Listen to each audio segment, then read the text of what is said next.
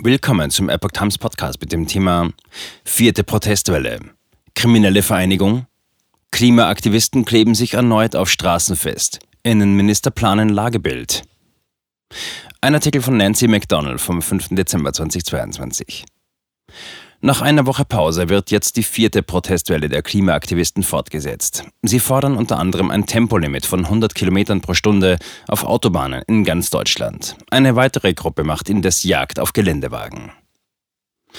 Aktivisten der letzten Generation haben sich erneut in München bei einem Klimaprotest auf einer Straße festgeklebt und den Verkehr blockiert. Neun Menschen klebten sich den Angaben eines Polizeisprechers zufolge am Montag am Karlsplatz auf der Fahrbahn fest. Sie trugen Warnwesten und machten mit Plakaten auf ihre Forderungen aufmerksam. Der Verkehr sei umgeleitet worden, die Behinderungen seien aber moderat, hieß es. Nach Angaben der Gruppe befinden sich unter den Protestlern dort auch Personen, die wegen entsprechender Aktionen bereits einen Monat im Gefängnis saßen und teils zu hohen Geldstrafen verurteilt worden seien. Die Polizei ist mit zahlreichen Einsatzkräften vor Ort. Auch in Berlin haben Klimademonstranten ihre Blockaden fortgesetzt und zum Wochenstart erneut für Behinderungen im Berufsverkehr gesorgt.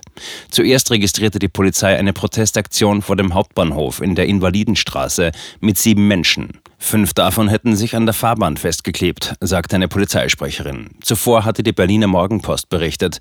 Weitere Aktionen folgten an der Wilhelmstraße, Ecke Hallisches Ufer und der Potsdamer Straße, Ecke Varian-Friestraße. Dort hatten sich laut Polizei jeweils vier Aktivisten festgeklebt. Die Berliner Verkehrsinformationszentrale sprach von einer weiteren Protestaktion auf der B1 im Bereich Tiergarten in Höhe Stresemannstraße, die für Stau sorge. Die letzte Generation hatte ab dieser Woche weitere und verstärkte Störaktionen angekündigt. Bereits in den vergangenen Wochen hatten Aktivisten etwa Straßen blockiert, Kunstwerke beschädigt und den Flugverkehr am BER-Flughafen in Berlin lahmgelegt. In Bayern kamen einige vorbeugend ins Gefängnis, weil sie weitere Störungen angekündigt hatten. Die Gruppe fordert unter anderem ein Tempolimit von 100 Kilometern pro Stunde auf Autobahnen und ein 9-Euro-Bahnticket für ganz Deutschland. Berlin. 258 Mal fürs Klima geklebt. Bis Mitte November hat die Berliner Polizei 258 Klebevorgänge der Aktivisten erfasst, berichtet die BZ. Begonnen habe es am 24. Januar auf der Prenzlauer Promenade. Damit habe die Truppe bisher 166.593 Arbeitsstunden der Polizei verschlungen. 32 Strafermittlungsverfahren seien bekannt. Die vierte Protestwelle soll intensiver ausfallen als die vorherigen. Man will auf den Adern der Gesellschaft für Unterbrechungen sorgen und den Alltag der Berliner stören, so die Ankündigungen der Gruppe. Reul. Es sind Grenzen überschritten. Aus Sicht von Nordrhein-Westfalens Innenminister Herbert Reul muss der Staat bei den Klimaaktivisten der letzten Generation sehr wachsam sein und nach einer eingehenden Prüfung möglicherweise eine härtere Gangart einlegen. Der Staat kann nicht einfach zugucken und das weiterlaufen lassen, sagte Reul am Montagmorgen im Deutschlandfunk. Bei den Aktionen der letzten Generation handle es sich nicht mehr um einzelne spontane Taten, sondern es gebe eine bundesweit straffe Organisation.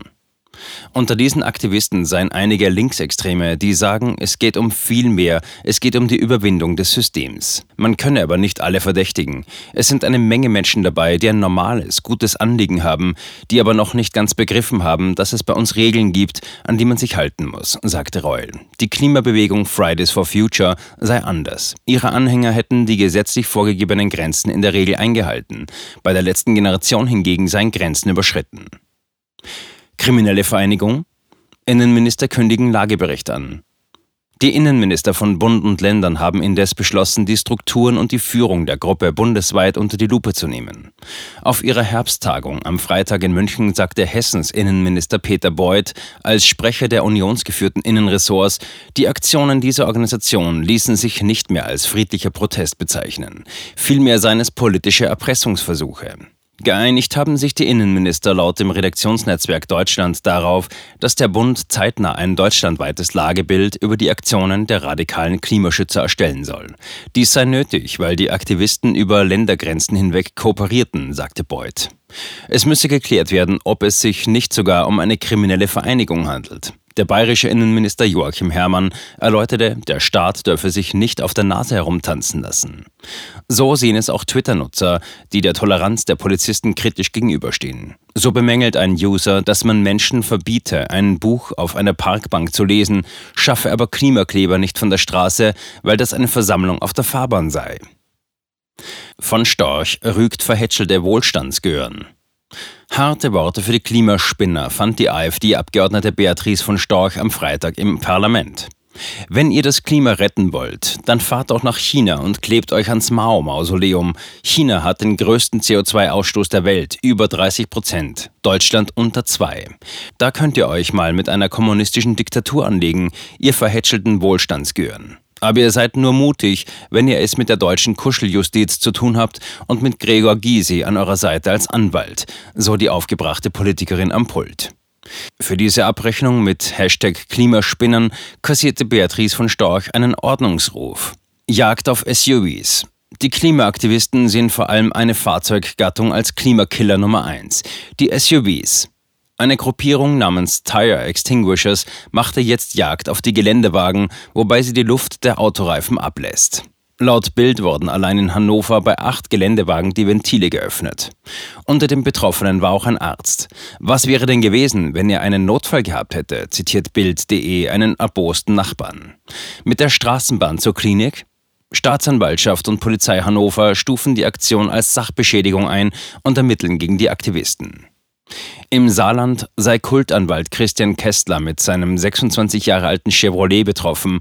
Ich kann die Aktion nicht nachvollziehen. Das Auto ist Baujahr 1996, hat mehrere hunderttausend Kilometer auf dem Buckel und wird noch 30 Jahre halten.